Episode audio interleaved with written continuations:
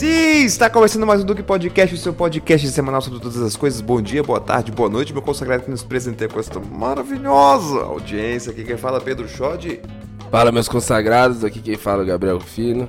Estamos começando mais um Duke Podcast, na sua podosfera. E é isso aí, eu não sei do que a gente vai falar hoje, do que a gente vai falar hoje. Você sabe com quem você está falando?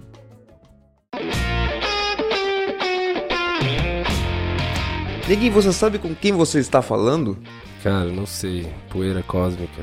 Um aglomerado de poeira cósmica falante. A gente está no momento em que a ciência está sendo desacreditada. Que as pessoas pensam que teoria do Big Bang é como se fosse uma coisa que alguém pensa Uhum. e começa a falar sobre. Não se trata disso. Que é como se fosse uma ideologia, hipótese. Uma hipótese. Na verdade, no âmbito científico, teoria tem outra conotação. Uma teoria é quando algo é testado, é revisto, é vistas as hipóteses, tudo você vai descartar todas as impossibilidades daquilo acontecer e se ainda assim ela persistir, isso é uma teoria científica. Você entendeu, velho? É diferente da teoria do sentido de hipótese que a gente fala assim, ah, ele teorizou sobre é, é, a traição de sua esposa. Não se trata disso. A teoria né? vai se estabelecendo conforme vai testando e ela vai se mantendo e se estabelecendo. Exatamente.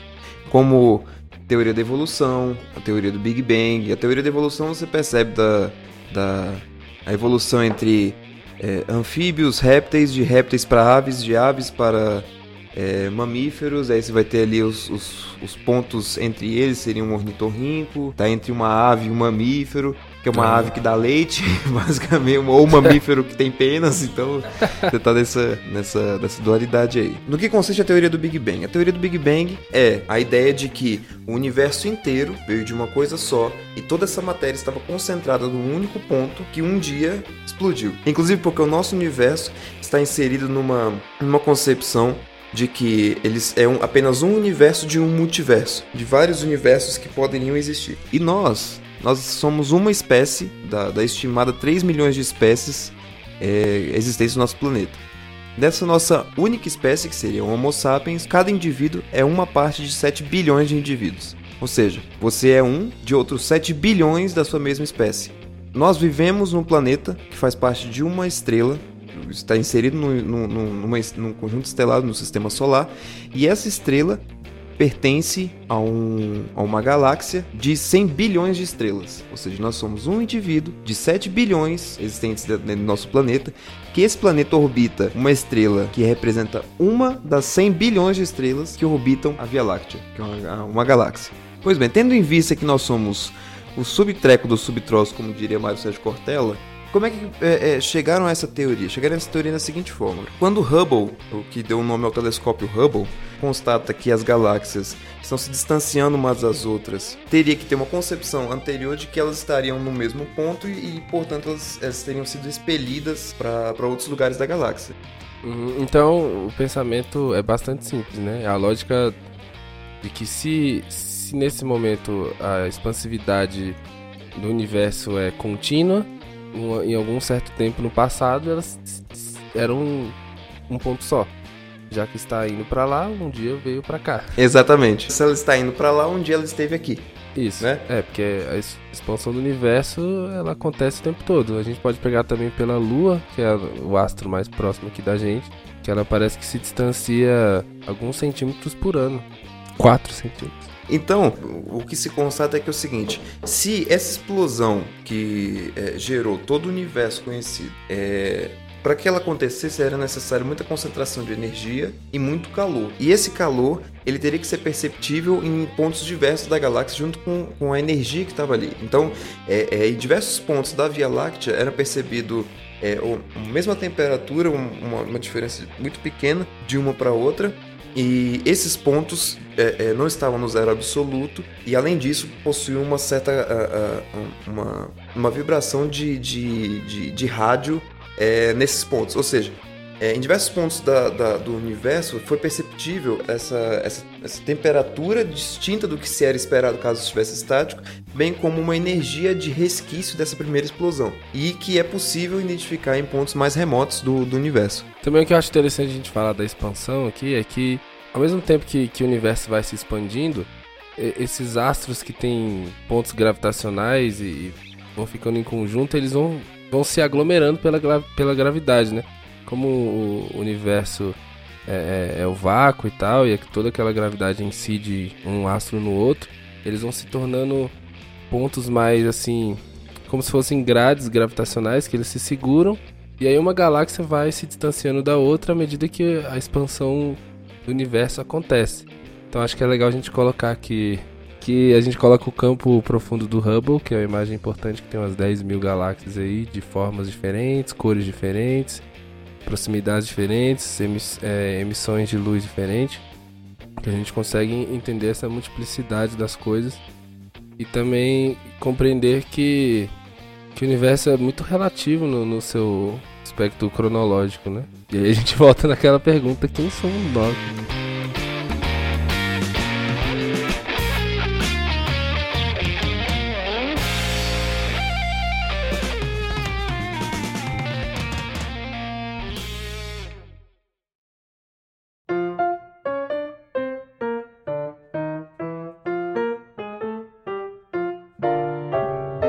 Inclusive, se você lembra das televisões analógicas, aquelas televisões de tubo, 1% do chiado daquelas televisões são justamente essas captações desse, desse, é, dessa radiação que ainda estava no, no universo. Uhum. Então, 1% daquele chiado correspondia a justamente essa é, a, a, energia dessa expansão universal. Inclusive, o universo se, é, é, se expandiu 100 vezes, dobrou de tamanho 100 vezes. O tamanho primordial? O tamanho primordial. É, cara, isso aí é loucura se você parar a pensar. Isso, isso confunde a nossa identidade, confunde quem somos. Porque até pela relatividade mesmo, que a gente só consegue enxergar a luz. Então a luz ela vai, relativiz... ela vai ser relativizada pela, pela distância e a sua luz vai demorar para chegar e a gente vai enxergar o sol de 8 minutos atrás. A gente tá sempre enxergando o sol do passado, não o sol do presente cronológico. Isso é bizarro.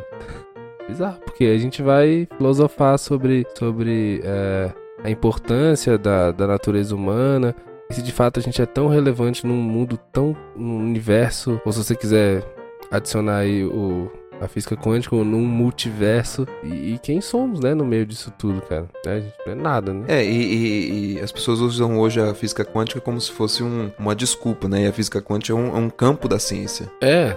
Não, não, não, se trata de. Isso é quântico, isso é quântico, isso é assim, assim, assim. Não, é, é um campo científico específico de estudo de uma, uma coisa específica. É, não. Não, específico. E outra que.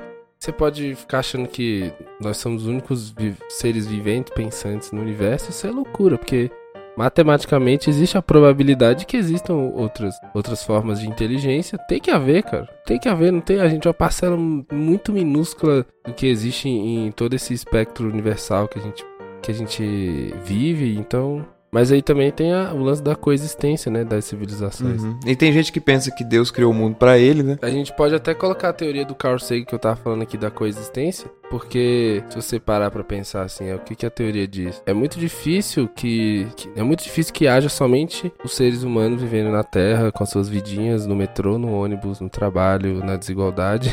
E que é, é a probabilidade é grande de existir outra existir outras civilizações, mas não no existir. Pode ser mais no existiu ou vai existir. Por conta da relatividade, é muito complicado que, que as civilizações coexistam, né? Dentro do nosso, do nosso alcance, assim, vamos dizer. A gente pode pegar um buraco de minhoca, chegar lá num planeta que possivelmente tem vida, mas pela, pela, por incidir a lei da relatividade, pode chegar lá, a civilização já foi, já acabou, já virou pó, ou ela nem começou ainda. Então, assim, a relatividade no, no, nesse sentido, ou, ou, a forma com que as leis do universo é, são nesse, nesse pensamento filosófico rígidas, faz com que a gente fique protegido nesse sentido. Ou até preso. Você pode estar numa cela existencial, ou você pode entender como uma proteção, ou como um. Aí a gente vai entrar no âmbito metafísico, espiritual, que aí é mais complicado. Me vejo obrigado a concordar com palestrinha. Se a gente tem uma visão cosmológica do que é o universo, 13,8 bilhões de anos. É, imagine que é o seguinte, você é, é, você é um ser humano que vive 100 anos. Você viveu 100 anos. Você,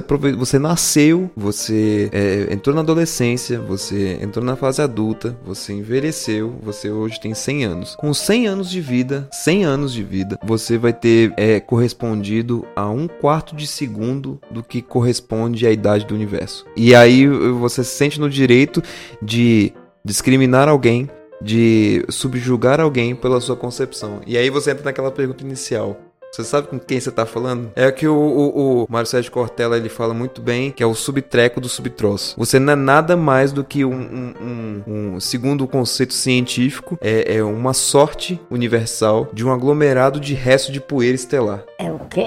Tá acontecendo isso? Mas é, então, então quer dizer então que, como nesse pouco tempo que a gente tá vivendo aqui, da, de que o, o, a existência humana foi registrada, essa pouca fração cronológica que a gente tem, a gente comparar com a idade da Terra, a idade do Sol, a idade do sistema, a gente vai ver que tanta coisa pode ter acontecido e que está fora dos nossos registros e que a gente nunca vai saber. Civilizações podem ter surgido e acabado, culturas podem ter feito tudo. Até porque o que é interessante, o que eu acho interessante, por exemplo, é que se você pegar, por exemplo, as culturas mais antigas, as nossas civilizações antigas que cultuavam o ouro, como se o ouro representasse o sol, aí a gente pode falar da supernova, porque o, o ouro não é um. Ele não nasce na, na, na crosta terrestre do, da, da, da, nossa é, geologia e tal. Ela, ela vai nascer, ela vai ser cozinhada no espaço e, e vai ser chegar, vai chegar aqui a, a nossa nossa superfície através do, das estrelas mesmo, das supernovas, das explosões. Então essa, a jornada do ouro para mim reflete muito bem que, que a, a nossa complexidade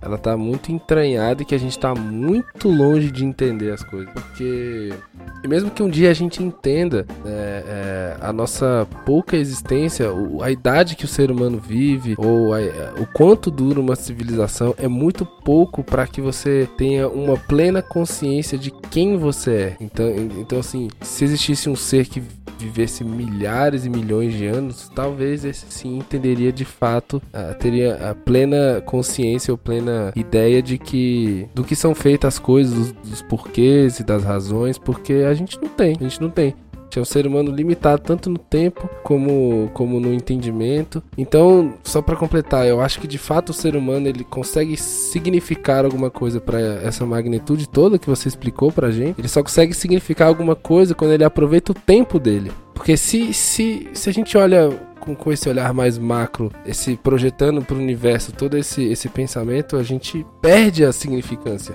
A gente perde a significância. E aí, se a gente aproveitar o tempo, a gente consegue de fato significar alguma coisa, mesmo que seja para as pessoas ao seu redor. Se você ler um livro, consumir um filme, conversar com alguém, acho que tudo isso, é, é, se você conseguir realmente tentar encontrar um sentido, você vai ver que tudo isso que é automático na sociedade, tudo isso que é reativo, como a desigualdade, como o preconceito, como a divisão das coisas, como a, essa falta de humanidade, é totalmente injustificado. Não faz sentido. É verdade.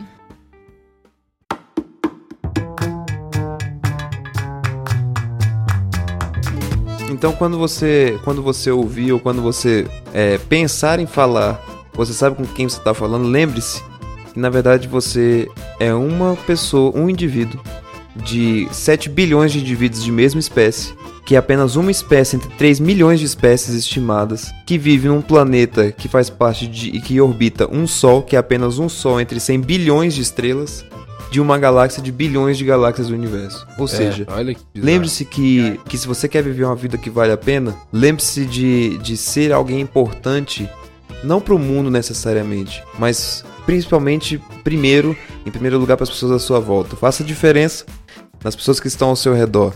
É, seja alguém que, que some na existência daquela pessoa. Essa é a nossa mensagem do podcast de hoje. É, você é um ser defecante.